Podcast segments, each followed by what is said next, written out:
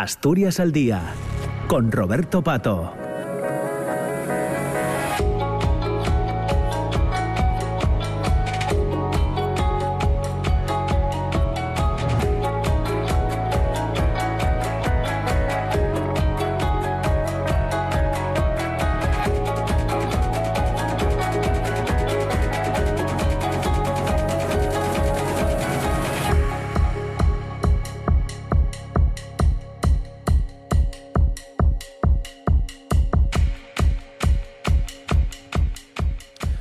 ¿Qué tal? ¿Cómo están? Muy buenos días. Son las 9 de la mañana y dos minutos. Bienvenidos, bienvenidas a Asturias al Día. Ya saben que están en la radio pública, en RPA y que estaremos juntos hasta las 10 eh, de la mañana. Hoy eh, buscando opiniones en torno a asuntos de actualidad. Les pongo en, en antecedentes. Supongo que a estas horas ya sabrán que una agente de la Guardia Civil ha matado este jueves a tiros, presuntamente, a sus dos hijas de 9 y 11 años en la vivienda que las tres ocupaban en una casa cuartel de la Guardia Civil en Quintanar del Rey, en, en Cuenca, donde esta mujer estaba destinada. Después se ha quitado la vida Hablamos de una mujer de 42 años que estaba en trámites de separación de su pareja, según se detalla además desde la Guardia Civil. Esas mismas fuentes apuntan, se recoge hoy en distintos medios de comunicación, que el proceso no estaba siendo amistoso debido a las diferencias entre ambos progenitores sobre la custodia de las niñas. La Guardia Civil, eh, que no había mostrado en los últimos días ningún tipo de conducta anómala, ni le eh, constan bajas recientes por bajas psicológicas, quería, eh, según se publica en los medios de comunicación, llevarse a vivir a sus hijas a Algeciras, de donde ella era natural, mientras que su pareja original de este eh, lugar, de Quintanar, eh, se negaba. Pediremos reflexiones al inicio del programa sobre este, este suceso, como, eh, como es habitual para comentar luego algunas decisiones que se han adoptado en los últimos días, decisiones políticas. El Consejo de Ministros aprobaba este martes en primera lectura el anteproyecto de la ley que crea nuevos permisos de cuidados para los trabajadores, entre ellos uno de cinco días retribuido al año por accidente o enfermedad grave de familiares de hasta segundo grado y convivientes, y otro de hasta cuatro días al año que se podrá disfrutar por horas para atender situaciones de fuerza mayor ante urgencias e imprevistos familiares que requieran su presencia inmediata. También ampara jurídicamente la diversidad familiar, equipara los derechos de las parejas de hecho a los matrimonios y amplía la prestación de 100 euros al mes que hasta ahora perciben las madres trabajadoras con hijos de hasta tres años en los términos pactados en los presupuestos de 2023. Serán beneficiarias también quienes cobren una prestación por desempleo o hayan cotizado al menos 30 días desde el nacimiento del bebé y se beneficiarán íntegramente quienes tengan contratos parciales o temporales. Asimismo, se recoge de forma expresa la prohibición de que los progenitores impidan que sus hijos accedan a información o actividades sobre diversidad familiar en los centros educativos, el conocido como eh, veto parental.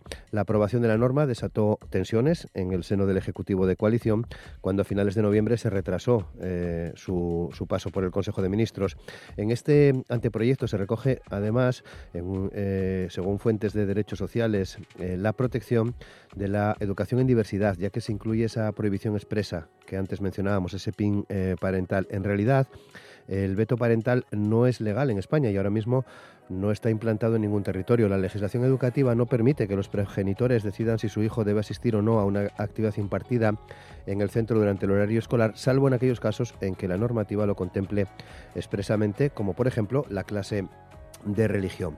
Otro, otro asunto, ya saben que el domingo se juega la final del Mundial de Qatar y durante eh, los últimos tiempos hemos escuchado hablar mucho de derechos humanos y de fútbol, también hace muy pocos días. Eh, recuerden el, el, 10 de diciembre, el Día de los Derechos eh, Humanos, por ejemplo, y es que organismos como Amnistía Internacional eh, vienen alertando sobre la violación de los derechos humanos en Qatar. Esta situación ya era conocida por la FIFA, por la Federación Internacional de, Fútbol. El organismo rector del fútbol ya era conocido en 2010 cuando eh, concedió a Qatar el torneo, a pesar de que las leyes de este régimen son incompatibles con los propios estatutos eh, de, la de la Federación, que establecen, por ejemplo, en el artículo 4 que la lucha contra la discriminación, la igualdad y la neutralidad, además de no cumplir con la Declaración Universal de los Derechos Humanos firmada por Qatar en el año 1971, donde se establece eh, que estos deben ser respetados y reafirmados por los países eh, miembros.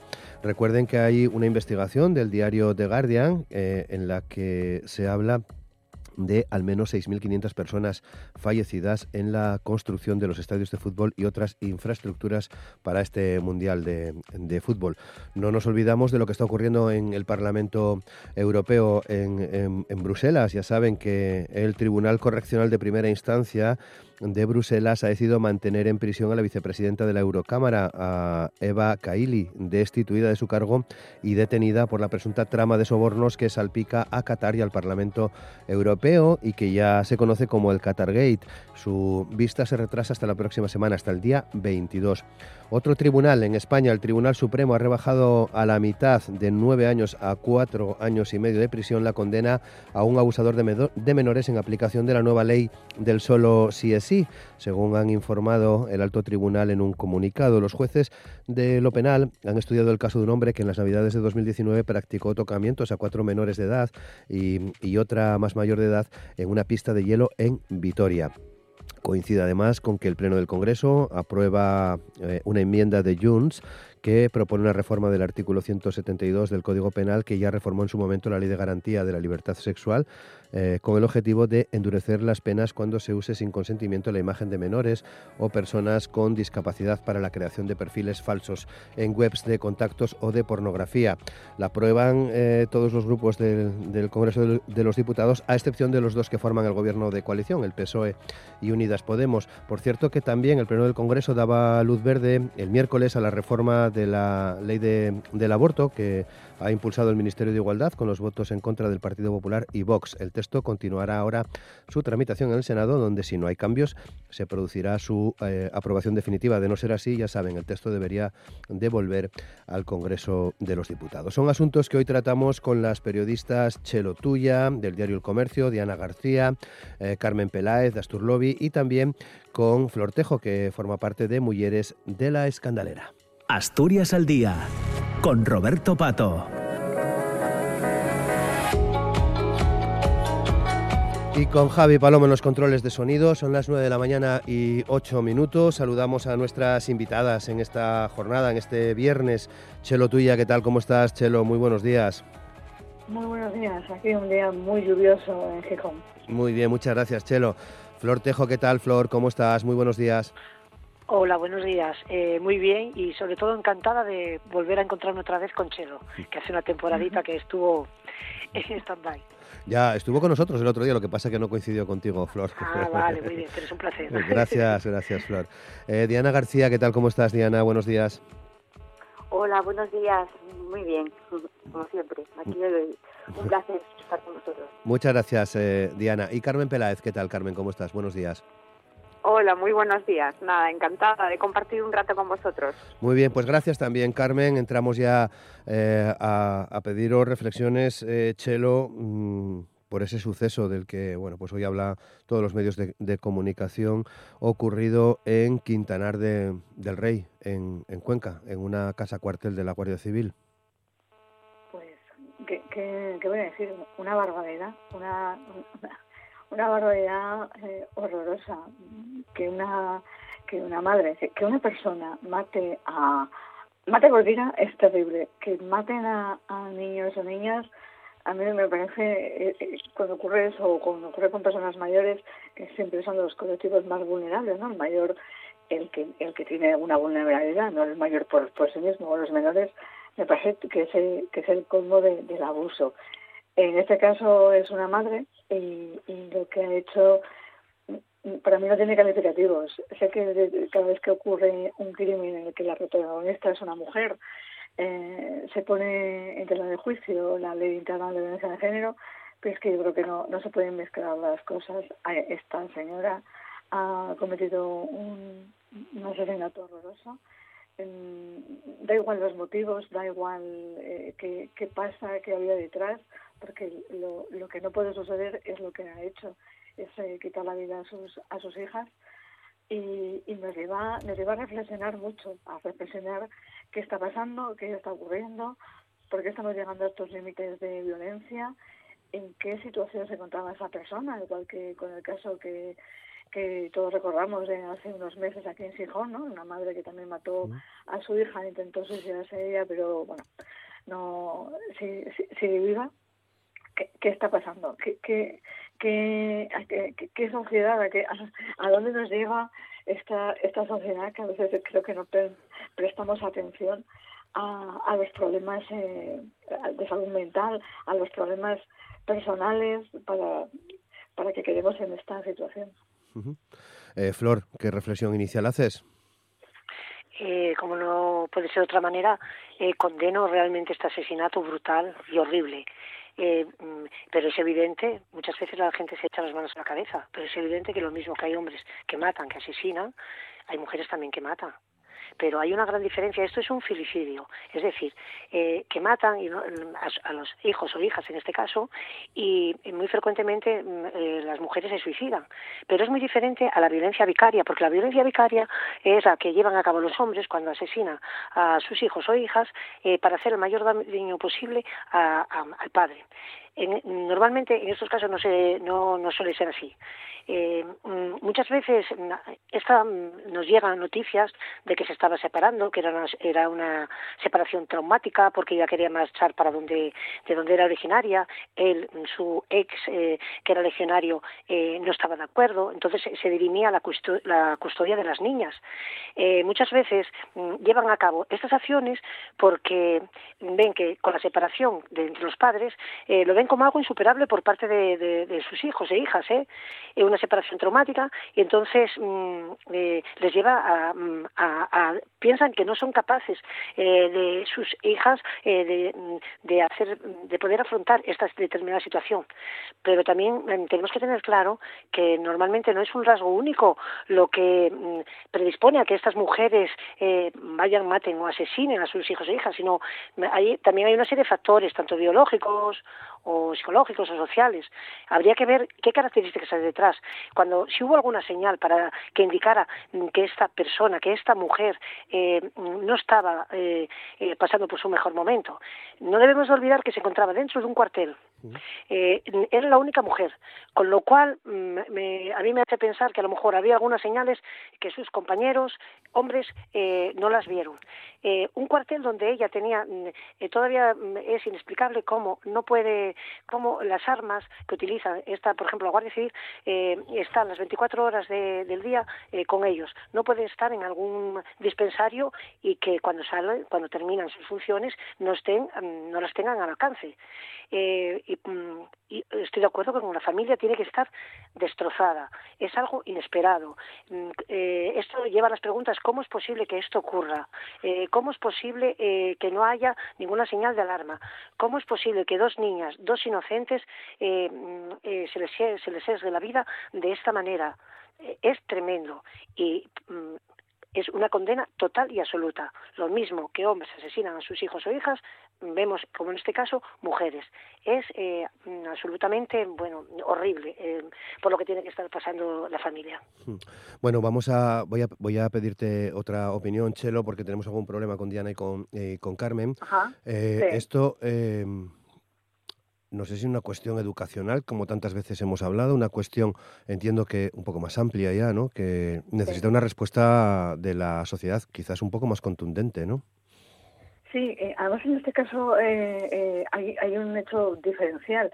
que bueno que, es, lo conocido no esta mujer era era guardia civil era agente de la guardia civil como decía Flor tenía un arma. Entonces yo creo que aquí hay una responsabilidad no, no solo de ella que es la eh, por el momento es lo que se lo que parece no que las asesinó y se suicidó sino hay eh, una responsabilidad del cuerpo y del estado. Ella era una funcionaria y ese arma eh, la tenía ella pero el estado es el garante del uso de ese arma. Cómo es posible que si ahora como todo el mundo dice las cosas no iban bien si la situación entre ella y su pareja su expareja estaban siendo complicadas nadie percibió, nadie vio, nadie, me refiero de, de su grupo, de su equipo, cuando estamos hablando de, de, un instituto armado, de que tienen que pasar muchos controles de psicológicos, de calidad, nadie vio nada.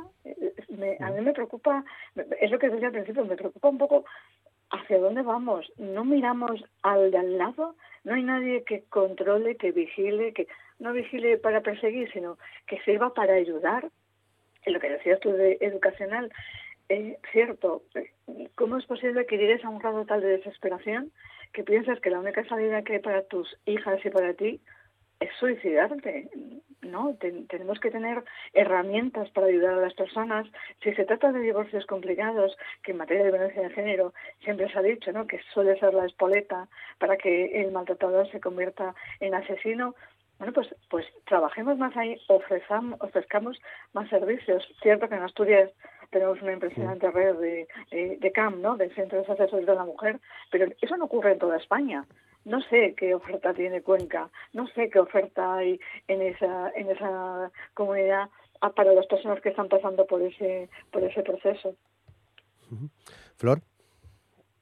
Mm, totalmente de acuerdo con lo que dice Chelo. Eh, aquí hay un factor también que es muy importante. Mm, ella eh, se encontraba eh, viviendo en un sitio que no era el suyo original, o sea, y encima con un proceso de separación traumático.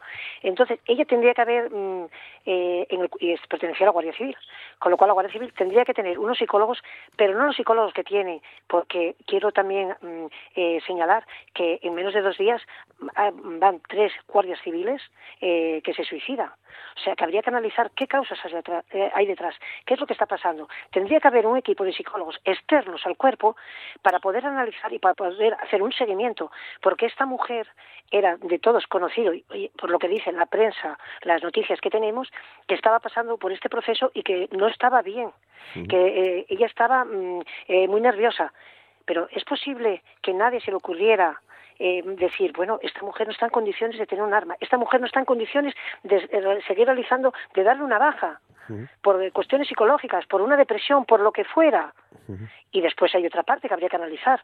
Aquí se echa, cuando es la mujer la que asesina a sus hijas, eh, se pone un foco sobre ella de una manera muy contundente, que no, no suele ser pasar, eh, no suele pasar cuando mm, hay violencia vicaria.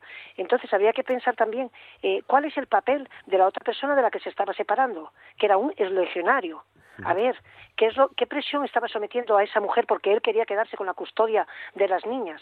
¿A qué estaba sometida? ¿Qué chantaje le estaba haciendo emocional o de cualquier tipo? Entonces, son muchos factores, muchos interrogantes que están todavía en el aire y que hay que aclarar.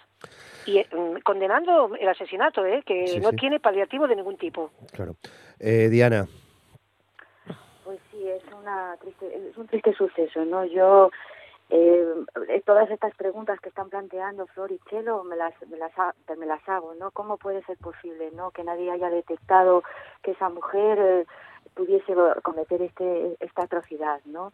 Porque no solamente que se haya suicidado ella, sino que, que, disparar, ¿no? Eh, matar a sus dos hijos, porque normalmente cuando cuando se producen este tipo de, de sucesos es pues a través de un envenenamiento de los niños o, o una o, asfixia, otro tipo de, de, forma de, matar, que es una forma de matar, pero el que tú dispares a tus hijos, a tus dos, a mí me parece que, que, que, esa fácil, cómo pudo eh, saltarse un procedimiento eh, en, el, en el uso de esas armas, ¿no? Porque sí que es verdad, ¿no? Que, que en este caso no es una mujer eh, que, que tenga unas unas posibilidades, ¿no? Yo cuando cuando oí el el, el asesinar este este suceso pues me acordé de aquella mujer no que tiró desde un acantilado aquí en Salinas no a sus ah. hijos o otros otros casos de mujeres no y, y claro nunca nunca recordé yo yo que alguien que una mujer hubiese disparado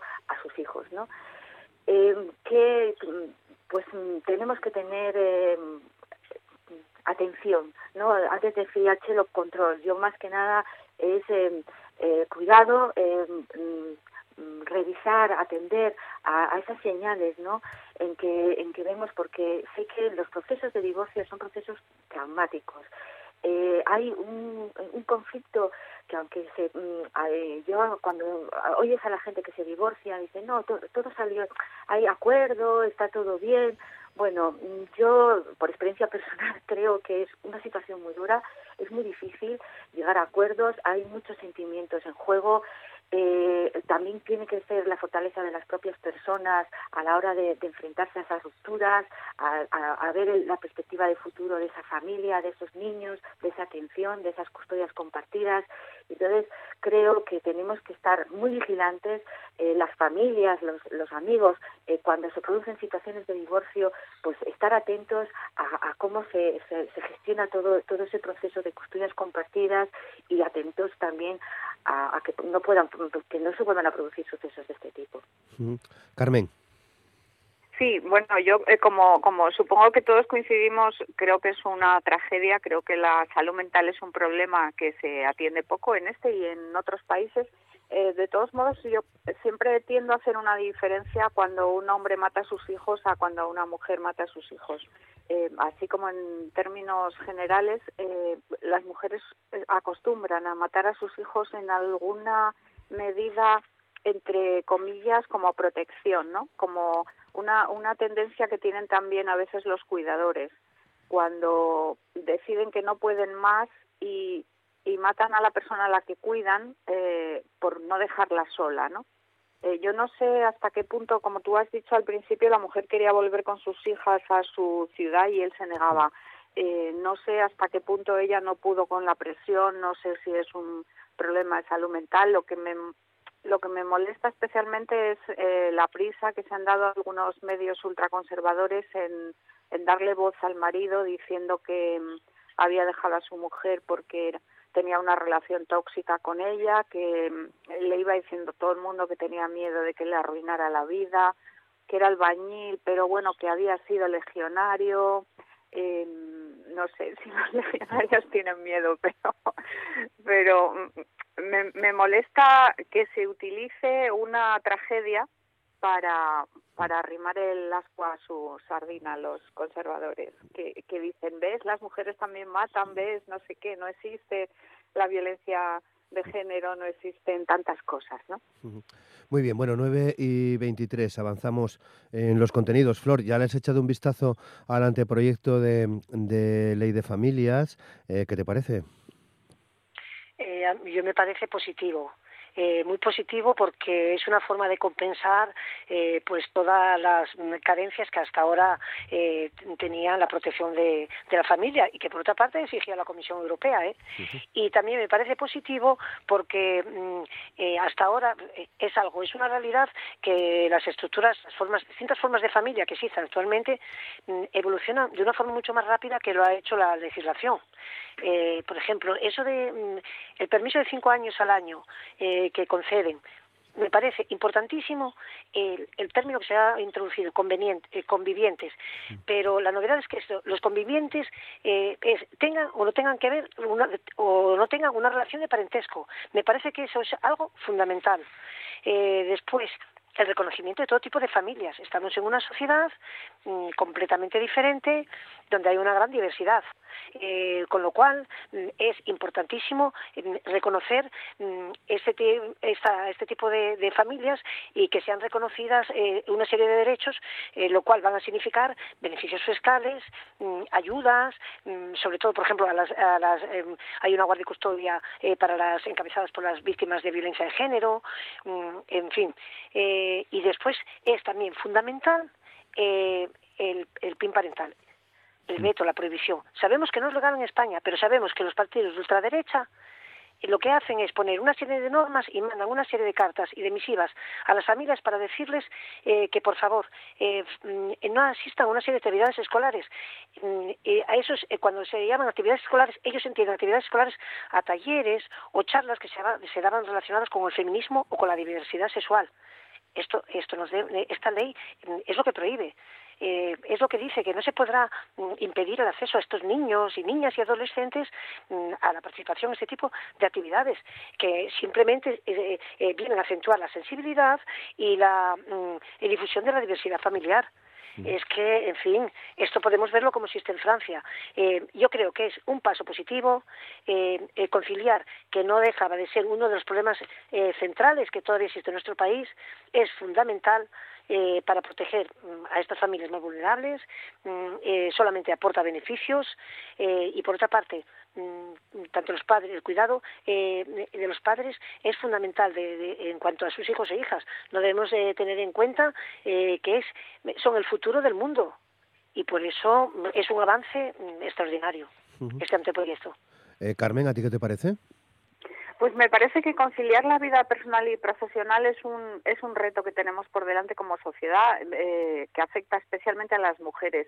Yo creo que cualquier en cualquier sentido políticas de protección a la familia hacen falta porque bueno todos sabemos que somos el, el último país en índice de natalidad eh, dentro del último país Asturias aún peor eh, yo he encontrado un un estudio de, de una, una plataforma de empleo temporal, Infojobs, que decía que el 41% de la población española decía que tenía facilidades para conciliar la vida familiar. Me, me sorprendió mucho el dato porque yo creo que es mucho menos del 41%. Me parece que hay menos gente con facilidades para conciliar. El 4% Claro, y eso y eso incide incide. Entonces, que haya una ley de familias, eh, bueno, el, el, nombre me resulta un poquito inquietante porque me recuerda épocas pasadas, pero eh, el, el, hecho de que se de que se eh, contemplen nuevas nuevas formas de permisos para la gente con la que convives, toda esa gente que dice tengo a mi abuela en el hospital y no la puedo ir a ver, no la puedo cuidar, eh, me parece que es un avance. Eh, veamos cuando entre en vigor. Yo lo que lo que no sé es si con este tipo de políticas es suficiente. Eh, pero bueno, por supuesto, por supuesto avanzar en la buena dirección, me parece. Mm, eh, creo, eh, o intuía que era Chelo quien estaba ya con ganas de decir algo. no, que me, que me había caído del, el 41. Del dato del 41%, ¿no? que será el 4% a lo mejor, porque el 41% me parece que el que hizo el informe, en fin, fue muy, muy optimista. No, no, Han hablado con un determinado tipo de gente solamente, ¿no? Sí, yo, yo, me parece que sí. Aquí en Asturias, eh, el Instituto Asturiano de la Mujer, eh, antes lo hacía cada año. Ahora no solo es cada año, sino que lo, lo actualiza. La verdad que es, es un informe fantástico. El, el estudio de igualdad de oportunidades entre mujeres y hombres, que está colgado en la web, ¿eh? se puede ver, cada vez que hay un dato nuevo se actualiza. Y, y, y ese, ese estudio dice cosas muy duras. Eh, eh, para Asturias, en los últimos 10 sí. años, a, al año casi 2.000 mujeres, mujeres, no personas, mujeres, eh, han dejado, han ido dejando su, su trabajo por eh, problemas, por, por atender a familiares, tanto hijos como, como mayores, ¿no? como padres o, suegros o un hermano enfermo. Hablamos de dos, bueno, pues eso, casi 20.000 mujeres en la última década en Asturias han dejado de su trabajo para irse a casa a no percibir ningún ingreso, a no generar ellas tampoco recursos, simplemente para atender a una población que debería tener unos recursos ya que, eh, no implique el sacrificio de, esa persona.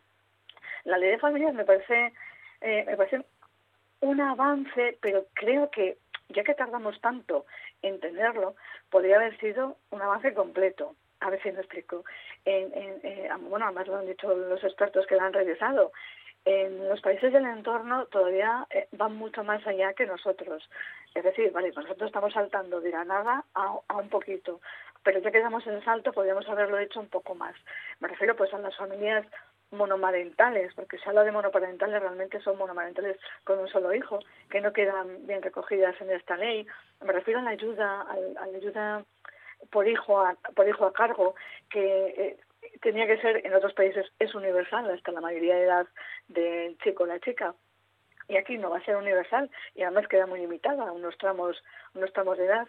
Me refiero a que pa, para dar el salto, sobre todo en un país, como decíais vosotras, con una tasa de natalidad tan baja y visto desde nuestra Asturias querida, que estamos a la cola de la cola del mundo, hombre, pues podríamos, podríamos dar el salto un poquito más allá. Y no recoge la ley eh, que todos estos, estos beneficios para las madres y los padres mmm, eh, deberían estar compensados desde las empresas.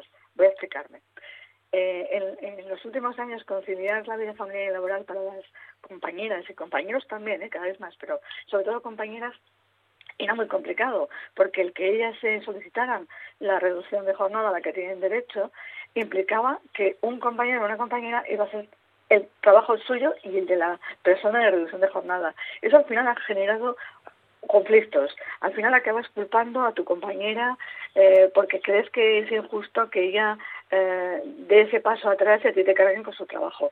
Y, no, es, no es así, no debería ser así. Esa persona está perdiendo dinero además porque trabaja menos pero cobra mucho menos y, y lo que deberían hacer las empresas es tener la plantilla suficiente como para poder conciliar la vida familiar y laboral todos, no solo unos pocos o no solo a cargo de los que quedan. Diana. Bueno, pues yo todas las medidas que sean para eh, permitir una conciliación y apoyar a, al crecimiento a, una sociedad eh, más eh, digna y, y, en el que las mujeres podamos trabajar, podamos cuidar de nuestras familias y, y los hombres me parece estupendo. Yo creo que ha llegado tarde, ¿no? Que y que tengo que leer la letra pequeña de su aplicación, ¿no? Es decir, eh, a, eh, hablar de conciliación, yo por ejemplo que tengo tres hijos, trabajo, he tenido que atender a mis padres, sigo atendiendo a mi madre, eh, las dificultades de conciliación y de trabajo son complicadísimas, dificilísimas.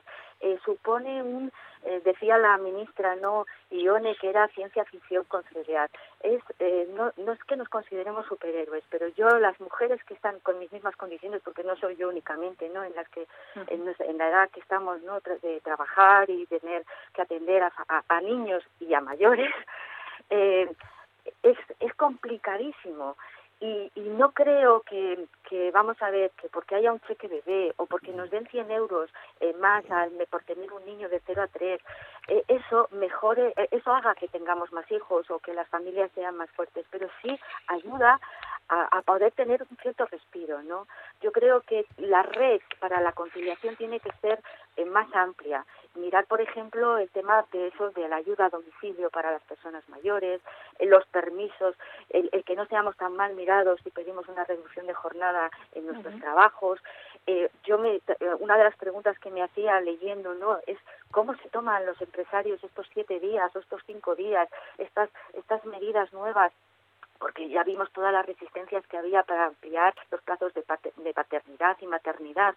Entonces, ¿cómo, esas, ¿cómo lo van a asimilar las empresas? no ¿Realmente se van a poner en marcha medidas que permitan que haya una mayor plantilla para poder asumir todas esas eh, pues, atenciones en, en el empleo y en la necesidad productiva de las empresas para que podamos tomar esas medidas de conciliación con, con tranquilidad? ¿no? Porque, claro, el, el peso que supone el, el tener que atender las necesidades familiares con las laborales, ¿no? Y, que, claro, eh, tú veas que pues ves mermado tu, tu, tu crecimiento profesional porque tienes que atender y, y renunciar pues eso a una jornada de trabajo a una serie de posibilidades pues de viajes de, de formación de, de, por ejemplo, eso en las reuniones. Todos sabemos que cuando se establece una reunión, eh, si, si son mujeres, normalmente no puedes tener una reunión más tarde de las seis de la tarde, porque todo el mundo pues pues tiene que atender a sus, tiene que ir a pues a las casas, a sus domicilios, ¿no? Cuando es un hombre es más fácil atender esas, esas eh, necesidades profesionales, ¿no? Entonces, bien, creo que viene tarde porque las necesidades de la familia eh, ya se venían manifestando que hay muchos modelos de familia diferentes, de convivencia, las necesidades para poder atender lo que cualquier familia necesita para poder mm, sustentarse ¿eh? y además ahora por ejemplo con el tema de la inflación, ¿no? Yo creo que el hecho de que te reconozcan como familia eh, numerosa, yo soy familia numerosa, y no te creas que son tantos los beneficios. Para mí han sido mejores los beneficios estos últimos que se han marcado pues con las ayudas al transporte, que han sido gratuitos. Pues oye, pues si tienes tres hijos que pueden utilizar el transporte público gratuitamente, pues es una ayuda increíble, porque de la otra manera la ayuda era de un 20% menos. Entonces, mm, y no siempre. ¿Qué considero? Que bien, pero leamos la letra pequeña y veamos realmente si se aplica después estas medidas en las empresas. Muy bien, bueno, pues eh, veremos, efectivamente. 9, 9 y 35. No sé si sois, si sois futboleras, si os, gusta, si os gusta mucho el fútbol, si estáis muy pendientes de lo que está ocurriendo en Qatar, por ejemplo, con el, con el Mundial. Lo que sí estoy seguro es que, por ejemplo, Diana está muy atenta a esa relación derechos eh, humanos que parecen no son tan universales como el fútbol, Diana una vergüenza. Yo, yo a mí, este, este espectáculo que estamos viendo, eh, bueno, yo por ejemplo cuando vi la retransmisión de, de la inauguración a mí me pareció lamentable, ¿no? Que, que pues estos representantes, estos emires salgan ahí, ¿no? hablando de, de, su país como si fuese un modelo, ¿no? De, en el que todos tenemos que reflejarnos y, y yo, bueno, a mí me pareció lamentable eh, el que el hecho de que seamos tan hipócritas y que el dinero pues compre voluntades, eh, limpie imágenes tan lamentables como es la violación que se está produciendo eh, en un país como Qatar, ¿no? Y luego ya pues nada, con el escándalo que ha salido en la Unión Europea, pues todavía todavía más indignante, ¿no? es algo que estaba que bueno pues las organizaciones como la que yo trabajo no denunciamos no que, que realmente pues ahí se compran, hay lobbies e intereses ¿no? en el que se compran las voluntades, se, se disfraza, eh, se dice pues esto, ¿no? que como por ejemplo ha hecho esta vicepresidenta de la de la Eurocámara, ¿no? que dice que bueno que se respetaba, que, que Qatar era un modelo de, de, relación laboral, cuando realmente se ha visto que el maltrato que se ha, producido a miles y miles de, de, trabajadores de países como Pakistán, Irán, de, de países que pobres que han ido allí esclavizados, ¿no? Yo cuando a veces explico un poco lo que, lo que se ha producido en Qatar, es decir, como si es como si en el Egipto, de, de, cuando se estaban haciendo las pirámides, ¿no? Pues lo mismo está ocurriendo en Qatar. Eh, y eso dos mil años después o cuatro mil años después de las pirámides, y nosotros eh, pues seguimos aplaudiendo eso y permitiendo que sirva de escenario, ¿no? Y, y, luego, pues bueno, pues ahora ya lo que interesa es quién va a ganar la final, ¿sí, no? Si Argentina o Francia. Entonces, eh, bueno, una hipocresía eh, eh, ya bueno ya no hablemos de la situación de las mujeres no porque sí que se ha puesto el foco en el, en el, tema de, de, las relaciones laborales y de todos los, los hombres que han muerto en el en haciendo esos este, esos estadios increíbles no estadios que después yo no sé para qué los van a utilizar pero bueno miles y miles de millones invertidos eh, pero así un despilfarro, no sé, un, que no entiendo, ¿no? yo por lo menos a mí me resulta incomprensible. Y luego además eso, la situación de las mujeres, que parece que tampoco se habla, ¿no? En cómo está esa situación en esos países, ¿no? Eh, lamentable, yo es el, el, tenemos que poner en valor que los derechos humanos, eh, las violaciones son por todos los países, ¿no? Pero lo que no podemos es ensalzar a países como Qatar, donde realmente pues les da igual y además, bueno, pues eso, ¿no? Escenifican el despilfarro, el lujo y se ríen en nuestra cara de, de los derechos humanos. Carmen. A mí me parece que los derechos humanos son muy poco universales, siguiendo siguiendo un poco tu expresión inicial, ¿no? Eh, pero el dinero sí, el dinero sí es muy muy universal y entonces respetamos o no a un país o a una persona definiéndoles por su dinero. Árabe rico sí, árabe pobre no. Entonces se nos acaba el racismo y se nos acaba todo si hay dinero. Eh, mientras se pueda comprar el silencio cómplice de, de los demás, eh, aquellos que tienen dinero van a seguir abusando de, de los de los derechos humanos. Y yo yo aprovecharía la derivada que ha salido de esto eh, que ha hecho que, muchos pongan un poco más de atención en, en lo que ocurre en Europa no siempre me ha sorprendido que a mi alrededor los españoles pasan bastante de del Parlamento Europeo porque lo consideran algo muy lejano aunque en realidad es quien está fijando sus políticas y los parlamentos nacionales la mayor parte de las veces solo hacen eh, pasar, adaptar una norma europea, ¿no? Pero pero se ve Europa algo así como muy lejano. Me parece que es una buena ocasión para poner más eh, la mirada ahí y, y, preguntarnos qué pasa y controlarlo un poquito más porque está pareciendo como el Parlamento estadounidense en las películas en el que llegan los grupos de influencia y presionan y compran voluntades, ¿no? Está está apareciendo un poquito esto el Parlamento Europeo. Igual podríamos nosotros aprovechar para darle un, un repasito a esto, ¿no? Eh, Flor. Mm, pues eh, los derechos humanos y son universales. Eh, tuvo que llegar el Mundial de Qatar para surgir eh, esta pregunta eh, de un, porque es un país que sistemáticamente está vulnerando los derechos humanos. Eh, hay una violación de derechos fundamentales. Mm, eh, se nos dice que han muerto más de 66.500 trabajadores y no pasa nada, la FIFA no lo investiga.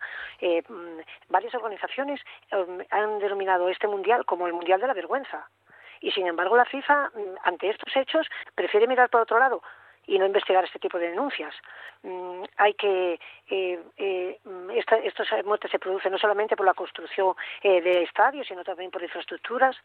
Eh, hay un riesgo que supone viajar a Qatar, hay un riesgo y una prohibición de los colectivos del LGTBI, la homosexualidad es ilegal, la discriminación de la mujer, donde necesita la aprobación del hombre para, muchas decisiones, pero esta no esta discriminación no solamente es por ley, ¿eh? sino también es en la práctica.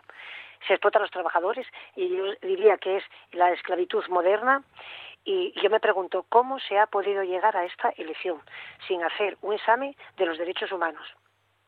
Se ve que pesa más lo económico eh, que los derechos, y esto no es la primera vez que pasa, ya pasó eh, cuando el Mundial de Sudáfrica en 2010, ya pasó en Rusia, en fin, y después otra, otra, la libertad de expresión, la libertad de prensa, eh, ¿cómo es posible eh, afirmaciones que hace el director de Seguridad Mundial que dice no se pueden cambiar las leyes ni la religión en 28 días? No, claro, es que estos cambios se debían, si se hubiese respetado el derecho internacional, se deberían de haber hecho hacía mucho tiempo.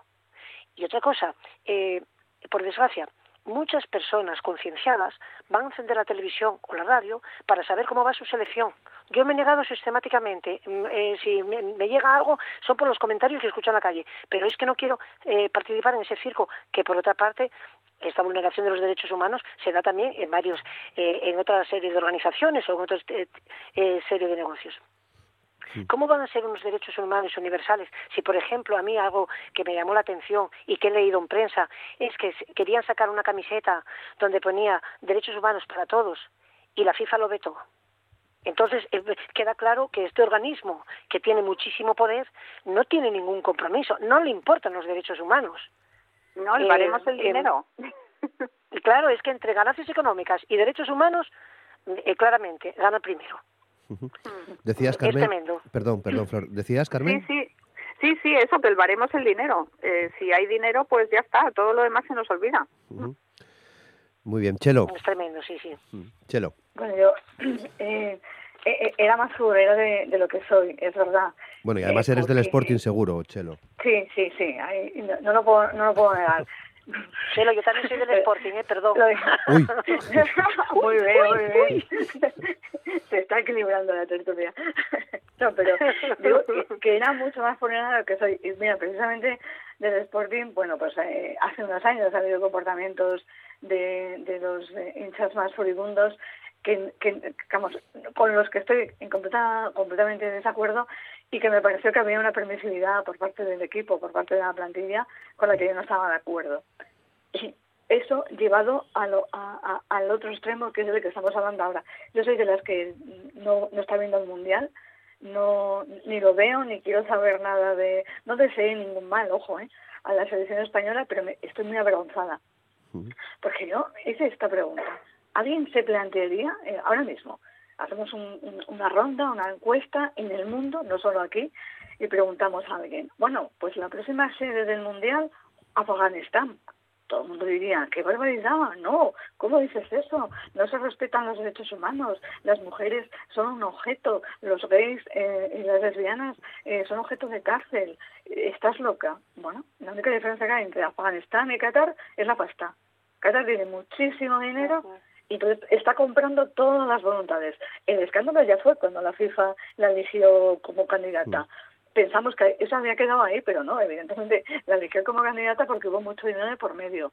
A mí me avergüenza que la, sea la televisión española, la televisión pública, la que esté retransmitiendo el Mundial. Y lo digo con todo el dolor, porque creo que España debería haberse negado, que no debería haber ido siquiera la selección a participar en este Mundial para mí el mundial de la vergüenza, absolutamente de la vergüenza.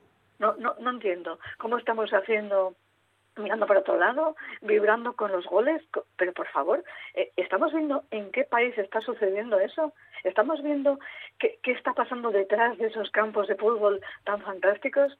Y luego, claro, el otro día, en la fiesta de los periodistas eh, españoles con, con, con la, selección, no, bueno, con, con, caray, con, los responsables de, con la delegación de con la federación con la delegación exactamente.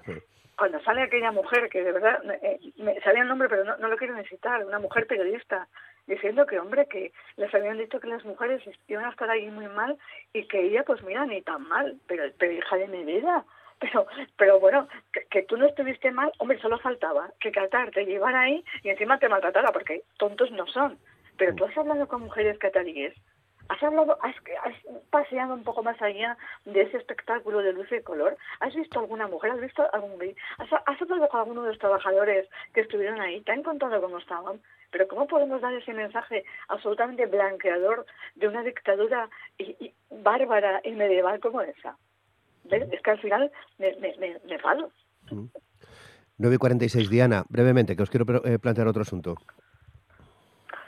Pues mm, de la vergüenza, em, pero yo creo que, mira, es que esta es de hipocresía mundial, ¿no? En que el circo, el espectáculo, mm, por otro, somos débiles y, y, y, eso, la emoción, y menos mal que España no, no llegó a semifinales ni a la final, bueno, que no llegó a más, porque si no, entonces, bueno, eso ya hubiera desaparecido el, el tema de Qatar y de sus derechos humanos ya no no sería noticia es no, no no es relevante ya el espacio donde se donde se donde se juega. Lo importante es la batalla entre eh, del fútbol no yo creo que tenemos que realmente eh, ser conscientes de la importancia de los derechos humanos, que estamos en, en, un momento en el que más se está hablando de derechos humanos que yo nunca más recuerde, es decir, por todo el conflicto de Ucrania, por todo lo que está pasando en Afganistán, por lo que propiamente hasta lo que está pasando en nuestro propio país, porque yo ayer, yo no sé si vosotros, pero yo ayer estaba intentando comprender qué había pasado en el Congreso de los Diputados, ¿no? Y con el Tribunal Constitucional. Entonces estamos hablando de que las democracias y, y, nuestro sistema en el sistema establecido después de la Segunda Guerra Mundial eh, de defensa de los derechos humanos está eh, en un momento de, de, debilidad o de, y tenemos que defenderlo, tenemos que realmente ver dónde está eh, la posición de, un mundo donde no exista un fascismo, donde no se, se permitan las, las mm, autocracias y, y, esta violación de derechos humanos donde ya no se ruborizan. Y, y, no y no solamente eso sino que salen en, las televisiones mundiales compran voluntades y, y todo el mundo aplaude y dice que bien no pues no no no está bien. El mundo así no va bien pero no va bien. Desde luego. Bueno, 9 y 48, nos quedan 10 minutos. Bueno, mencionas lo que, lo que vimos ayer en relación al Tribunal Constitucional. Meterse hoy en tribunales parece eh, un tanto complicado, pero bueno, quería, quería ir a ello. Del, Constitucional hablaremos en otro día porque se aplaza el Pleno al lunes, eh, lunes próximo lunes, día, día 19. Pero, eh, Chelo, mm, Tribunal Supremo, ley del solo sí es sí, ¿qué análisis haces? Lo, lo habíamos hablado creo la, la última vez también. Yo Estoy, muy perpleja. Mm, escucho a los expertos, ¿eh? sabéis aquí en Asturias tenemos a los máximos expertos en toda esta materia, que es el, decano de la Facultad de Derecho, Javier Fernández Teruelo, y él dice que el fallo o el, problema que está presentando esta ley es que le falta esa disposición transitoria que evitaría que las penas mínimas beneficien a los eh, violadores, a los agresores sexuales ya en prisión. Eh, estamos viendo que bajan, eh, que, se, que, se están bajando las penas, evidentemente. Bueno, pues sí, antes había una horquilla más alta que ahora. va a seguir sucediendo. La solución mm, difícil me parece. Que, que, que, los agresores esa rebajada de la pena mínima, pero plantear ahora mismo retocar toda la ley según dicen los propios expertos, es una locura porque esa, este beneficio que están teniendo lo seguirían teniendo. Yo lamento que la ley integral eh, haya nacido de esta manera porque la ley en sí misma es una ley fantástica para eh, para proteger a las víctimas de agresión sexual, a las actuales y a las futuras. Y no lo digo yo, lo dicen también los expertos, todo el, marco jurídico lo dice. Es una ley que, que contempla le, pone el foco en la víctima, atiende a la víctima, que siempre ha estado en, segundo plano, sobre todo en el caso de las agresiones sexuales, y no solo le, la atiende desde la justicia, sino desde todo una red de, de apoyo eh, con ayudas, con atención psicológica, con cuidados, que ahora mismo no existe. no sé no sé lo que va a suceder la verdad que estoy muy perpleja por todo lo que está lo que está pasando porque esta ley no nos olvidemos que no se la inventó una ministra, como algunos quieren decir, y la implantó ella solita. No, no.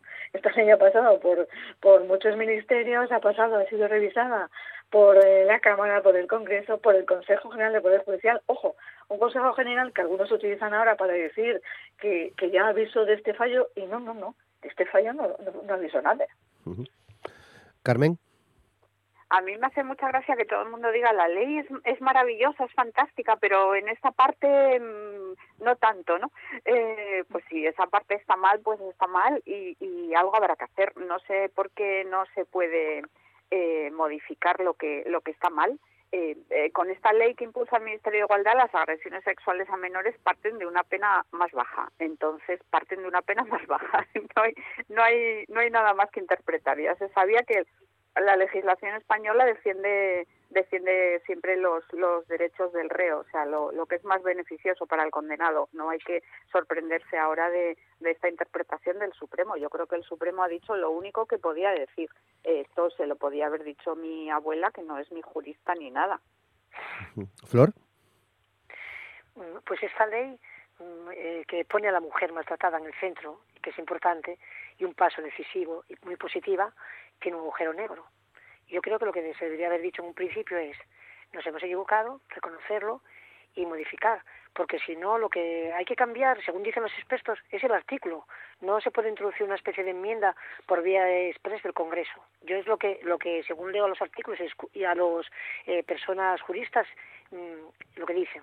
Entonces, eh, hace falta una disposición transitoria para explicar mm, cómo hay que compaginar el Código Penal anterior con este nuevo y aplicar, que ya se sabe que tiene que aplicar eh, la norma más beneficiosa al, al, al reo. Sin embargo, mm, yo creo que mm, esta postura de aplicar de retroactividad de la ley penal eh, que el tribunal defiende, el Tribunal Supremo defiende, bueno, viendo en lo que está inmerso este Tribunal Supremo que tenemos en España, yo creo que choca con la reforma express del Congreso de los Diputados para, para que lo que intentan es frenar esta cascada de, de, rebajas de condenas. Se debería estudiar caso por caso, eh, se debería aplicar la nueva ley y con estos baremos entonces mm, sería lo mismo, no cabría ninguna revisión.